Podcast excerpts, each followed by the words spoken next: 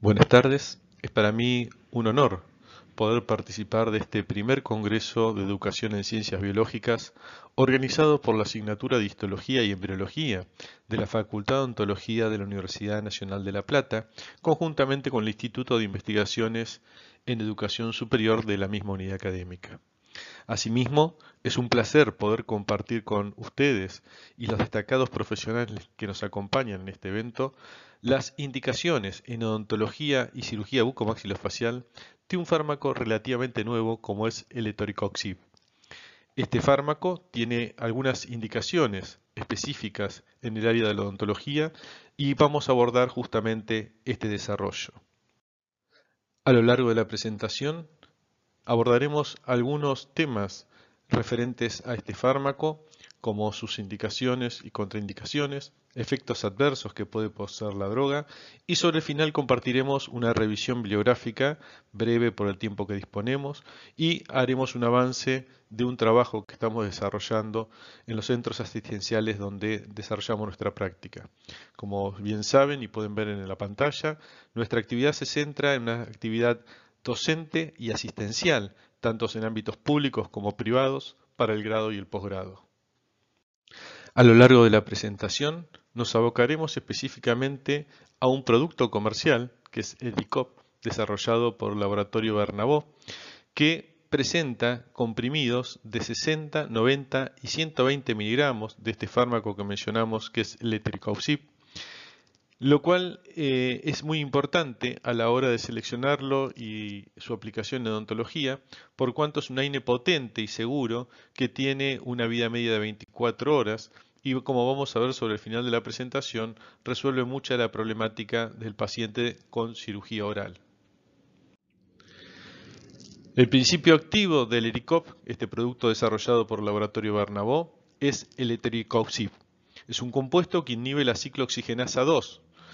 este fármaco pertenece a un grupo de medicamentos denominados AINES, que son antiinflamatorios no esteroides, y que se usan como antiinflamatorio y antirreumático. Esto obviamente es una droga que tiene más indicaciones específicas para lo que es el tratamiento de afecciones sistémicas, afecciones generales y crónicas que para el uso de odontología en la práctica diaria. Pero vamos a ver que en cirugía oral y en cirugía bucomaxilofacial también tienen indicaciones específicas. Como mencionamos anteriormente, esta droga está indicada para aliviar síntomas de dolor e inflamación en personas con osteoartritis, con espondilitis anquilosante, esos pacientes que vemos siempre con una posición ligeramente encorvada hacia adelante, por esas anquilosis que se van produciendo a nivel de la columna, las artritis reumatoideas en todas sus variedades, y recuerden que hay una incidencia muy importante de estas afecciones cuando eh, se producen en nuestros pacientes a nivel de la articulación temporomandibular.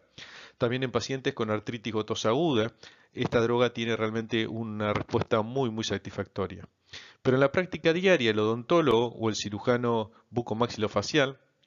puede seleccionar esta droga y prescribirla para aliviar un dolor moderado en corto plazo, generalmente posterior a la exodoncia de una pieza dentaria normalmente implantada o incluso para piezas dentarias retenidas, patologías quísticas o tumorales que se resuelven con paciente ambulatorio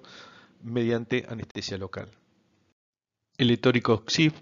está contraindicado o su administración no está indicada o sugerida para pacientes que son alérgicos o presentan hipersensibilidad a la droga base o a cualquiera de los componentes, en este caso del medicamento que hacemos referencia al laboratorio Bernabó, que se denomina ERICOP, dado que en algunas situaciones muy muy poco eh, frecuentes se puede producir algunas reacciones adversas a excipientes que acompañan a la droga base. Tengamos en cuenta que el paciente para desarrollar un cuadro alérgico debe haber tenido un contacto previo con la droga lo cual produce una sensibilidad en ese individuo para que cuando la droga ingrese actúe con una posibilidad de estimular al sistema inmunitario, que segregue este inmunoglobulinas, entre las cuales la más importante va a ser la inmunoglobulina E, que le va a dar un cuadro de especificidad a la reacción alérgica y va a activar el sistema inmunitario, donde se van a liberar diferentes intermediarios químicos, entre los cuales la respuesta va a estar mediada básicamente, o el más importante va a ser la histamina, y de allí la respuesta que vamos a encontrar como un proceso inflamatorio en estos pacientes. También obviamente está contraindicado en aquellos pacientes que refieren cuadros de alergia a otros AINES, es decir, antiinflamatorios no esteroides, o pacientes que padecen úlceras o hemorragias, tanto a nivel gástrico como duodenal, dado que en estos pacientes este cuadro se puede haber exacerbado ante la administración de esta droga. También está contraindicada la administración de este fármaco en pacientes con enfermedades graves a nivel hepático o renal, así como tampoco lo vamos a prescribir en pacientes menores de 16 años, si bien no es una contraindicación absoluta por respuestas adversas observadas, esto lo vamos a hacer de esta forma, dado que el laboratorio sugiere que hasta que no haya mayor cantidad de evidencia clínica en la fase 4 de investigación en pacientes menores a 16 años, es la actitud prudente a llevar adelante. Tampoco vamos a administrar este fármaco en pacientes que tengan enfermedades inflamatorias intestinales, así como no lo hicimos con aficiones gástricas u ododenales, en este caso tampoco lo vamos a prescribir, o en pacientes que estén o crean estar embarazadas. En este caso tampoco vamos a sugerir este fármaco como primera instancia, sabemos que en esos casos siempre vamos a optar por el paracetamol como una droga electiva en las mujeres que están en estado de gravidez. También va a estar contraindicado o no sugerido el uso de este fármaco en pacientes que estén amamantando o en pacientes que hayan tenido un infarto cerebral, incluyendo el accidente cerebral o el isquémico transitorio, ya que este fármaco puede aumentar el riesgo de un infarto miocardio y de infarto cerebral, por lo cual no debe usarse en estos pacientes cuando tienen un antecedente de problemas cardíacos o de infarto cerebral. Obviamente aquí va a jugar un rol fundamental la anamnesis que podamos hacer de nuestros pacientes. El conocimiento del paciente es algo fundamental para cualquier procedimiento de atención odontológica e incluso para la prescripción de cualquier fármaco. Hacer una rigurosa historia clínica, ahondar en los antecedentes familiares y personales, no es un, un dato menor y sobre todo, por supuesto, en la posibilidad de los antecedentes médicos de nuestros pacientes. El etricopsib está contraindicado también en pacientes con problemas cardíacos o insuficiencia cardíaca, ya sea moderado o grave, en pacientes que tienen antecedentes de angina de pecho, ese dolor opresivo retroesternal que es característico de estos pacientes, muchas veces medicado ante la situación aguda con un nitroglicerina de 0,4 miligramos sublingual, pero más allá de esto, en estos pacientes no vamos a prescribir el etoricosib. En pacientes con infarto miocardio dijimos que también va a estar contraindicado, al igual que en pacientes que tienen enfermedad donde se dificulta la circulación, tanto los miembros superiores como los inferiores, por obstrucciones vasculares, y tiene arterias tapadas, o pacientes que tienen antecedentes de haber hecho una revascularización quirúrgica con algún cateterismo para resolver estos problemas trombóticos obstructivos a nivel vascular. Entonces, Todas estas contraindicaciones o situaciones donde consideramos que no está sugerida la indicación del heterocaucip debe ser tenida en cuenta previo a la prescripción de este fármaco. También está contraindicado en los pacientes que tienen una tensión arterial elevada, es decir, pacientes hipertensos, que no hayan sido controlados con un tratamiento adecuado. Recordemos así también que los pacientes muchas veces en la historia clínica, cuando uno les consulta si son pacientes hipertensos, el paciente dice, no, no, yo era hipertenso antes de tomar tal o cual fármaco. En estos casos el paciente es un paciente hipertenso medicado, pero sigue siendo un paciente hipertenso basal, entonces hay que tenerlo en cuenta también a la hora de seleccionar los fármacos que vamos a prescribir en estos pacientes. El etoricoxib se puede tomar con las comidas o alejado de estas. Obviamente tenemos una respuesta diferente cuando esto se hace próximo a una ingesta o no. Cuando se aleja de las comidas, la toma de la droga tiene un efecto relativamente más rápido que cuando esto se hace concomitante o próximo a una ingesta. Este fármaco debe administrarse durante el menor tiempo posible y con la dosis diaria efectiva más baja, ya que los riesgos cardiovasculares aumentan en tratamientos prolongados y el uso de dosis elevadas. Entre las indicaciones de este fármaco encontramos como una de las principales la osteoartritis. Las dosis recomendadas en estos pacientes es de 30 miligramos cada 24 horas. Se puede incrementar las dosis hasta un máximo de 60 miligramos una vez al día en aquellos pacientes en los cuales el alivio del dolor no sea suficiente con la dosis inicial. Por supuesto, todo esto va a estar manejado por el médico clínico, el reumatólogo o el especialista que esté abordando la prescripción de esta patología en los pacientes. Otra indicación que posee este fármaco es en la artritis reumatoidea. En estos casos, la dosis recomendada a nivel inicial es de 90 miligramos cada 24 horas, siendo esta misma la dosis máxima día recomendada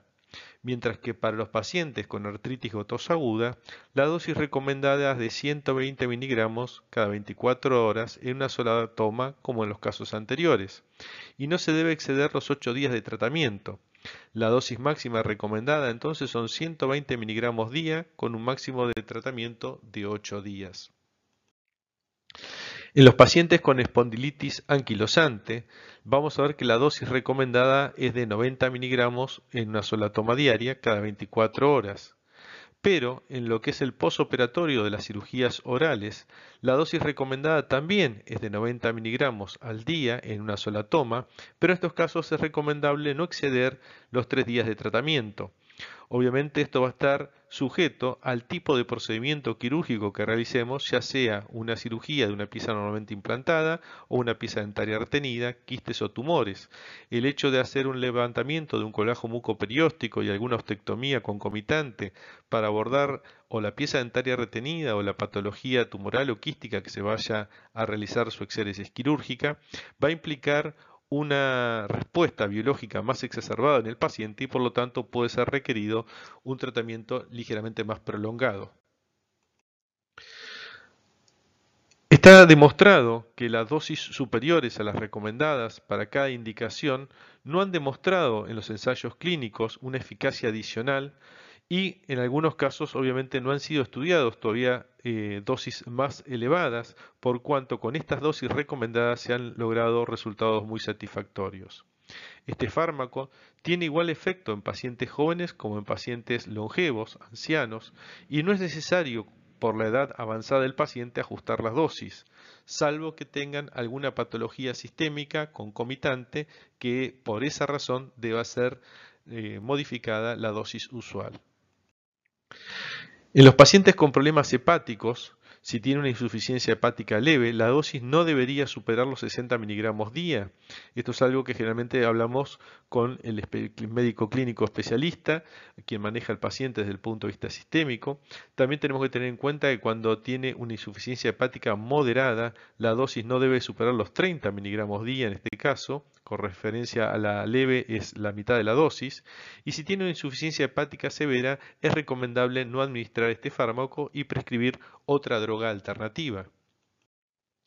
Cuando el paciente tiene patologías renales, es importante siempre hacer la consulta al médico clínico o al nefrólogo previo a prescribir este fármaco. Mientras que recordemos que en los pacientes pediátricos, niños y adolescentes menores de 16 años no debe prescribirse este fármaco. Cuando analicemos los efectos adversos a este fármaco, debemos clasificarlos según su incidencia. Vamos a ver algunos que son comunes, otros que son pocos comunes, raros o muy raros. Los primeros, en particular los comunes, que son los más frecuentes, va a tener una incidencia de más de una persona cada 100 tratadas. En ellos vamos a encontrar una osteitis alveolar, una inflamación de las partes blandas del hueso, donde va a estar acompañado por el dolor posterior a la extracción, los pacientes también pueden presentar edema, retención de líquidos, especialmente en los miembros inferiores, pueden referir sensaciones de mareos, cefaleas e incluso craniocefalalgias, es decir, un dolor frontal irradiado hacia el área parietal en forma bilateral. Pueden manifestar palpitaciones, que también obviamente son signos objetivos que podemos ver, no solo son los síntomas que el paciente refiere como la cefalea, sino objetivamente podemos percibir esas palpitaciones con aumento de la frecuencia cardíaca. Puede el paciente presentar cuadros de aumento de la tensión arterial, puede tener un dolor abdominal, puede presentar gases, una diarrea leve a moderada también se ha observado como un efecto adverso al uso de este fármaco, puede presentar cuadros de dispepsia, en algunas ocasiones vamos a ver un malestar epigástrico bien marcado retroesternal, generalmente levemente irradiado hacia el lado izquierdo. vamos a encontrar también cuadros de náuseas en estos pacientes y si ahí realizamos un análisis de sangre podemos eh, encontrar algunas alteraciones relacionadas con la función hepática. En otros casos podemos encontrar equimosis y hay casos donde los pacientes han referido sensaciones de cansancio, decaimiento después del uso de este fármaco. Dentro de lo que se denominan los efectos adversos poco comunes, son aquellos que se producen en más de un paciente cada mil personas tratadas. Recordemos que los comunes dijimos que era uno de cada 100, los pocos comunes son en uno de cada mil personas tratadas. En estos pacientes podemos encontrar cuadros de gastroenteritis, vamos a ver que se pueden producir infecciones de las vías respiratorias superiores, el rino y eh, orofaringe, vamos a encontrar una infección del tracto urinario, en algunos casos hay descenso de las plaquetas, como también podemos encontrar alteraciones en la fórmula cuando hay un descenso de los glóbulos blancos o de los glóbulos rojos, esto es aleatorio, uno u otro. Puede haber también un aumento o disminución del apetito, hay pacientes que comienzan a incrementar sus deseos, ¿eh? el paciente comienza con un apetito mucho más importante, sin llegar a ser hambre, pero sí tiene un apetito mucho más importante, o pacientes que por el contrario no tienen deseos de ingerir alimento, en algunos casos se observa un incremento en el peso del paciente. Hay pacientes que también han reportado situaciones de ansiedad posterior a la ingesta de este fármaco. En otros casos, cuadros depresivos. Hay en algunos casos excepcionales eh, una disminución de la agudeza mental. En algunos casos también puede haber dificultad para dormir. Entumecimiento de los miembros, sensación de hormigueo. Algunos pacientes han referido somnolencias otros han referido problemas de visión, mientras que otros han referido cuadros de conjuntivitis. También son pocos comunes como efectos adversos los zumbidos en los oídos, pacientes han referido cuadros de vértigo, insuficiencia cardíaca, cambios no específicos en los electrocardiogramas que se observan posterior al uso de este fármaco, pero que no tienen ninguna especificidad con ningún cuadro clínico del paciente. Hay reportados cuadros de angina de pecho, también una alteración en el ritmo cardíaco. Hay pacientes que han tenido cuadros de infarto de miocardio. Lo que es un poco más frecuente es la presencia de un rubor facial. Está reportado también un infarto cerebral o el infarto cerebral transitorio. En algunos pacientes puede ocurrir un absceso de tos después de la ingesta del fármaco.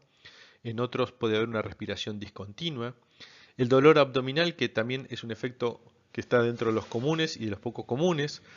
También vamos a encontrar eh, cuadros de acidez, constipación en algunos pacientes. Vamos a encontrar serostomía, es decir, la boca seca. También puede existir un colo irritable. En algunos casos, cuadros eh, inflamatorios, irritativos a nivel esofágico, que son las esofagitis.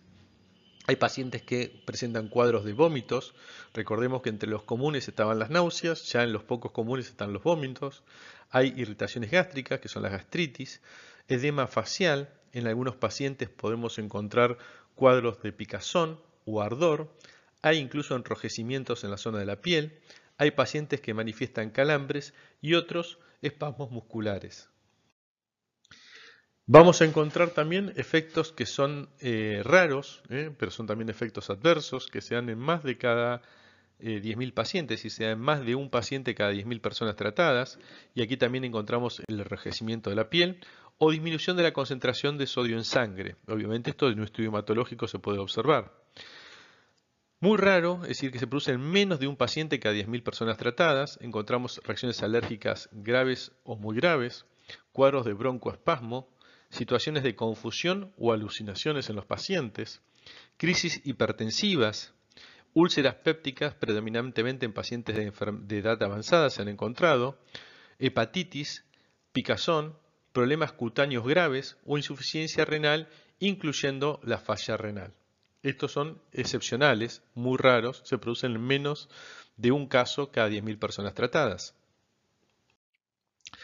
En cuanto a las presentaciones comerciales, vamos a encontrar que el ERICOP viene en envases con comprimidos de 60, 90 y 120 miligramos. El envase que viene con comprimidos de 60 miligramos tiene una presentación de 14 y otra de 28 comprimidos recubiertos. El envase que viene con 90 miligramos también tiene una presentación de 14 y 28 comprimidos recubiertos. Y el envase que tiene comprimidos de 120 miligramos viene con 7 comprimidos recubiertos. Tengamos en cuenta que para cirugía oral y cirugía bucomaxilofacial la dosis recomendada son 90 miligramos en una sola toma diaria, el cual se puede repetir normalmente tres comprimidos y durante tres días. El primero lo hacemos una hora antes de la cirugía y el resto lo hacemos cada 24 horas.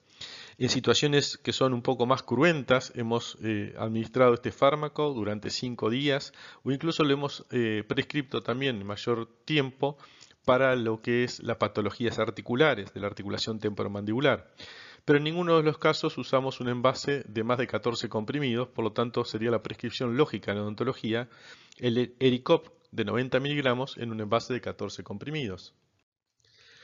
Hay un estudio muy interesante reportado por Chacón y colaboradores en el año 2019 en el, International Journal de Odontoestomatología,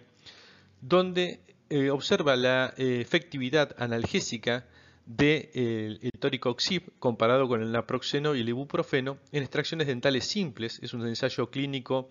aleatorizado en paralelo, donde vamos a ver que hace una evaluación de los pacientes una hora después de la extracción, a las 8 horas, a las 24 y a las 48 horas. Lo que es interesante de este trabajo, que aplicó la escala visual analógica del dolor, EVA, que es una escala que permite medir la intensidad del dolor que describe el paciente con una máxima reproducibilidad entre los observadores que estén presentes en el trabajo, porque consiste, como vemos a la derecha de la pantalla, en una línea horizontal de 10 centímetros en cuyo extremo se encuentran las expresiones extremas de un síntoma. En el lado izquierdo se ubica la ausencia o la menor intensidad del dolor, siendo el lado derecho el de mayor intensidad. Se pide siempre al paciente que marque en la línea el punto que indique la intensidad de la afección que presenta, es decir, el grado de repercusión clínica que tiene, y se mide con una línea milimétrica. También se puede, como en este caso, observar que el paciente marca en un puntillado, donde está no solo con los gestos eh, visuales del rostro de lo que sería el paciente, es decir, cuando vemos los signos característicos de expresión, sino también una guía colorimétrica que ayuda a diferenciar la escala del dolor que tenga el paciente. Obviamente eh, puede ser que esté sin dolor, puede ser que sea en una escala de 1 a 3 donde se habla de poco dolor, que generalmente hablamos nosotros de molestia, que no es dolor. Un dolor leve a moderado podemos encontrar entre el 3 y el 5. Ya después del 5 al 7 vamos a encontrar que es un dolor marcado, fuerte, muy fuerte, llega a ser del 7 al 9 y finalmente el 10 que es el extremo o el más intenso. Entonces con esta escala se hizo este trabajo y lo que es interesante, que más allá de los resultados que son eh, realmente muy significativos, encontramos que la conclusión brindada por estos autores es que este fármaco, el eh, toricoxib, fue efectivo como analgésico post-extracción dental simple, es decir, los pacientes que utilizaron este fármaco después de las extracciones dentales simples no tuvieron manifestaciones de dolores intensos o graves o, extremos y por esa razón se considera que es un fármaco alternativo al naproxeno sódico, el cual no solo inhibe la ciclooxigenasa 2, sino también la 1, lo cual interfiere en la mucosa gástrica, obviamente, y por eso la importancia de este fármaco en este estudio, donde se utilizó como grupo control el ibuprofeno. Emulando el trabajo desarrollado por eh, Chacón y colaboradores entre el año 2017 y 2018, pero reportado en la literatura internacional en el año 2019, estamos desarrollando con la doctora Laura Benzini y un grupo de colaboradores un trabajo denominado efectividad analgésica de Ericop, que es el fármaco desarrollado por el laboratorio Bernabó, cuya droga base es el etoricoxib y su aplicación en pacientes que han sido sometidos a la exodoncia de los terceros molares retenidos con una retención intraósea. Este es un ensayo clínico de fase 4, diseñado en paralelo, en forma aleatoria, con un ciego simple, realizado en nuestro centro ontológico denominado COCAP, Centro Ontológico Carlos Alberto Benzini. Los criterios de inclusión de los pacientes fue que fueran pacientes de 18 a 35 años de edad, es decir, mayores de edad, sin patología sistémica, que no hayan ingerido fármacos en los 7 días previos a la intervención quirúrgica, que todos posean una rutina prequirúrgica con parámetros normales y un riesgo quirúrgico ASA 1. Recordemos que todos estos pacientes requieren una primera consulta prequirúrgica, donde se hace una anamnesis del paciente, una valoración de la indicación de la extracción de las piezas dentarias retenidas. Concomitantemente, a partir de ese momento, se desarrolla una evaluación prequirúrgica que incluye análisis de sangre, análisis de orina, placa de tórax y electrocardiograma como estudios básicos iniciales. También estos pacientes requerían tener una instrucción secundaria completa para poder hacer una buena racionalización de los conceptos que se vertían. Todas las indicaciones pre y postquirúrgicas se refieren en forma verbal y escrita. Siempre el paciente viene acompañado por un familiar directo, también mayor de edad, quien lo acompaña en la evaluación prequirúrgica y en la postquirúrgica. Por eso ambos reciben en forma verbal y escrita las indicaciones pre y postoperatoria. Todos estos pacientes tenían que tener la indicación de la exodoncia de los terceros molares retenidos intraóseos en posición vertical, mesioangular o distoangular con una discrepancia entre el eje central no mayor a 15 grados. Esto es importante tenerlo en cuenta, ¿por qué? Porque todos van a tener una técnica relativamente similar. Recordemos que en todos estos pacientes deberían tener los cuatro terceros molares retenidos y el procedimiento tenía que ser la extracción simultánea de las cuatro piezas retenidas en un procedimiento que no demandara más de una hora del acto quirúrgico bajo anestesia local, con paciente ambulatorio. En lo referente al material y métodos, ya mencionamos cuáles eran los criterios de inclusión de los pacientes que fueron sometidos a este estudio. Vamos a ver que se estableció un grupo de estudio con 10 pacientes que fueron medicados con Ericop 90 miligramos una hora antes de la cirugía y se repitió la dosis a las 24 y 48 horas. En el grupo control, que también estuvo conformado por 10 pacientes, se administró ibuprofeno 600 miligramos una hora antes de la cirugía y se repitieron las dosis cada 8 horas durante los dos días siguientes, de forma tal que tanto el paciente del grupo estudio como del grupo control comiencen con la cobertura analgésica en ambos casos una hora antes del procedimiento quirúrgico y tengan esa cobertura analgésica durante el mismo tiempo del posoperatorio. Para los eh, terceros molares, eh, como en todos los casos se hicieron las exodoncias de los cuatro terceros molares en forma simultánea, como dijimos anteriormente, terceros molares que estaban en posición vertical o con una modificación en el eje de 15 grados hacia mesial o hacia distal, pero se usó en todos la reproducibilidad del procedimiento, donde se hizo primero la exodoncia de la pieza 48, después la 38, después la 18 y después la 28. Todos estos pacientes fueron intervenidos por el mismo cirujano, en este caso eh, quien les habla, el doctor Adrián Carlos Benzini. Se hizo anestesia en el maxilar inferior, del nervio dentario inferior, el nervio lingual y el nervio bucal en forma bilateral. Una incisión desde el borde anterior de la rama sobre el trígono retromolar ligeramente lingualizado, con una eh, descarga a fondo surco vestibular sin incluir la papila distal del segundo molar. Se hizo un decolado de colajo mucoperióstico y una astectomía con una fresa redonda número 8 para hueso con una turbina con abundante refrigeración con la posibilidad de poder exponer hasta lo que es por debajo del cuello dentario, la pieza dentaria retenida, y poder hacer su exodoncia con un elevador tipo Winter lanceolado. En todos los casos hizo el toilet de la herida con remoción del saco pericoronario, se remitió a estudio anatopatológico diferido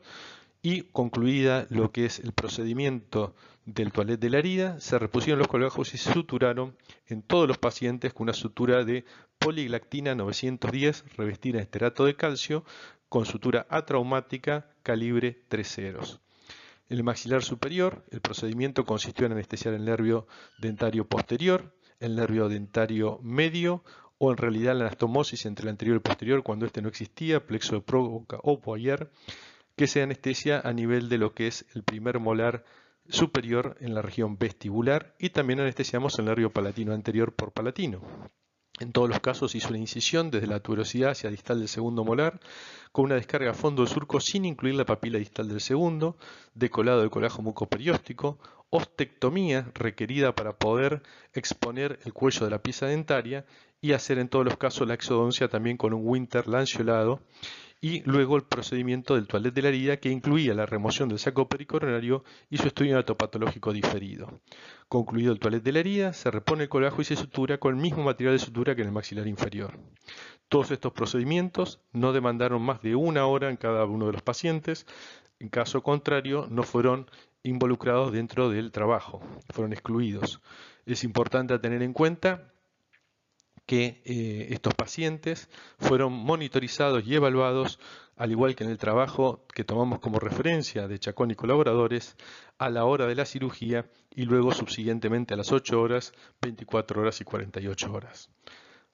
Es importante también tener en cuenta que todos los pacientes recibieron como profilaxis quirúrgica algo que nosotros utilizamos de rutina y que no influye en la respuesta analgésica posoperatoria, una cobertura antibiótica con 2 gramos de amoxicilina con ácido clavulánico y eh, le damos media hora antes de la cirugía dos ampollas de sulfato atropina disueltas en agua para inhibir lo que es el reflejo del vago, básicamente la secreción salival, y evitar los cuadros lipotímicos por tensión. Eh, eh, por razón de tiempo, vamos simplemente a anunciar para concluir, sin extendernos en el tiempo asignado, vamos a hacer una referencia somera de los resultados y las conclusiones de este informe preliminar, de este trabajo de ensayo clínico que estamos realizando. Eh, lo más relevante es saber que entre el grupo de estudio que recibió el fármaco Ericop 90 miligramos cada 24 horas y el grupo control que recibió ibuprofeno 600 miligramos cada 8 horas, no se han observado diferencias significativas en las respuestas manifestadas por los pacientes en los diferentes horarios de evaluación, llámese una hora después de la cirugía, 8 horas, 24 y 48 horas. Queremos sí marcar una diferencia importante en el protocolo empleado por nosotros y el de trabajo original que tomamos como referencia de Chacón y colaboradores, dado que ellos administran el analgésico 20 minutos después de la cirugía, en la dosis inicial, y nosotros lo hacemos una hora antes, basados en, los, en la sugerencia de la Sociedad Argentina de Anestesiología y la Asociación Americana de Anestesiología, quienes aconsejan en los procedimientos de cirugía bucomaxilofacial comenzar con la analgesia preoperatoria una hora antes concomitante con lo que es la administración de la cobertura antibiótica profiláctica. En todos los casos, nosotros también incluimos en estos pacientes una ingesta dos horas antes del procedimiento quirúrgico, de forma tal que el paciente dos horas antes tiene la ingesta de algún alimento, una hora antes del procedimiento quirúrgico toma el antibiótico y el analgésico y media hora antes toma, como mencionamos anteriormente, el sulfato de atropina para inhibir la secreción salival y evitar los cuadros lipotímicos. Ahora bien, lo que queremos resaltar de este trabajo y creemos lo más importante es la practicidad que ha tenido para los pacientes del grupo de estudio el ingerir un analgésico una sola toma diaria. Esto ha facilitado en todos los casos la eh, administración de los fármacos, dado que en algunos casos, dependiendo del horario de la intervención, la administración de un analgésico cada 8 horas puede ser eh, que coincida con horarios de descanso del paciente y muchas veces los espacios se pueden prolongar más allá de lo necesario y obviamente la respuesta puede ser no la ideal. De todas formas, queremos importante resaltar también que este es un informe preliminar de un trabajo que requiere una muestra mayor de paciente para poder brindar datos más relevantes y que básicamente lo que queríamos es compartir nuestra experiencia inicial con el uso de este fármaco. Creemos que realmente la respuesta de ERICOP eh, desarrollado por el laboratorio Bernabó es muy satisfactoria y tiene, como dijimos anteriormente, una muy buena indicación para las exodoncias simples o exodoncias que no requieren eh, ostectomías e incluso para los procedimientos quirúrgicos de los terceros molares retenidos cuando la morbilidad del procedimiento no es muy elevada. En todos los casos, recordemos que la dosis recomendada son 90 miligramos una hora antes de la cirugía y repetimos este, esta cobertura analgésica a las 24 y 48 horas, pudiendo extenderla algún día más. Lo ideal es siempre no hacerla más de 72 horas de cobertura. No quiero concluir mi presentación sin agradecer una vez más a las autoridades y comité organizador de este primer Congreso de Educación en Ciencias Biológicas por permitir compartir nuestra experiencia en el uso del el ERICOP, esta droga del laboratorio Bernabó, que, cuyo fármaco es el etoricoxib, que tiene muy buenas respuestas tanto en el área de la medicina, en reumatología, como también en odontología, básicamente en el relacionado a la cirugía oral, a la cirugía bucomaxilofacial, para aquellos procedimientos de un dolor moderado a leve. Eh, y también felicitar, por supuesto, a las autoridades de este evento por el éxito que están eh, teniendo en estas primeras horas del Congreso. Vemos amplias repercusiones en redes sociales y en diferentes eh, lugares donde la gente comenta el excelente programa científico que tiene desarrollado y las primeras presentaciones que han sido realmente de un nivel académico de excelencia. Muchas gracias y que tengan muy buenas tardes.